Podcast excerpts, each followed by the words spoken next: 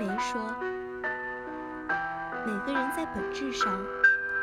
过的是一样的日子，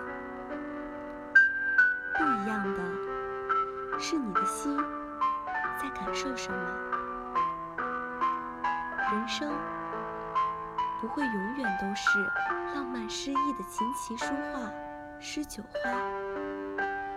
我们总要面对一地鸡毛，计较柴米油盐但是，在一天天趋近重复的日子里，我们的心可以主导我们的感受，是选择放下疲累，去向往采菊东篱下，悠然见南山的闲适自在，还是执着于昏昏此生何所似，恰似芭蕉。咒语中的烦恼忧愁。如果你不能学会辩证的看待人生，透彻的理解生活，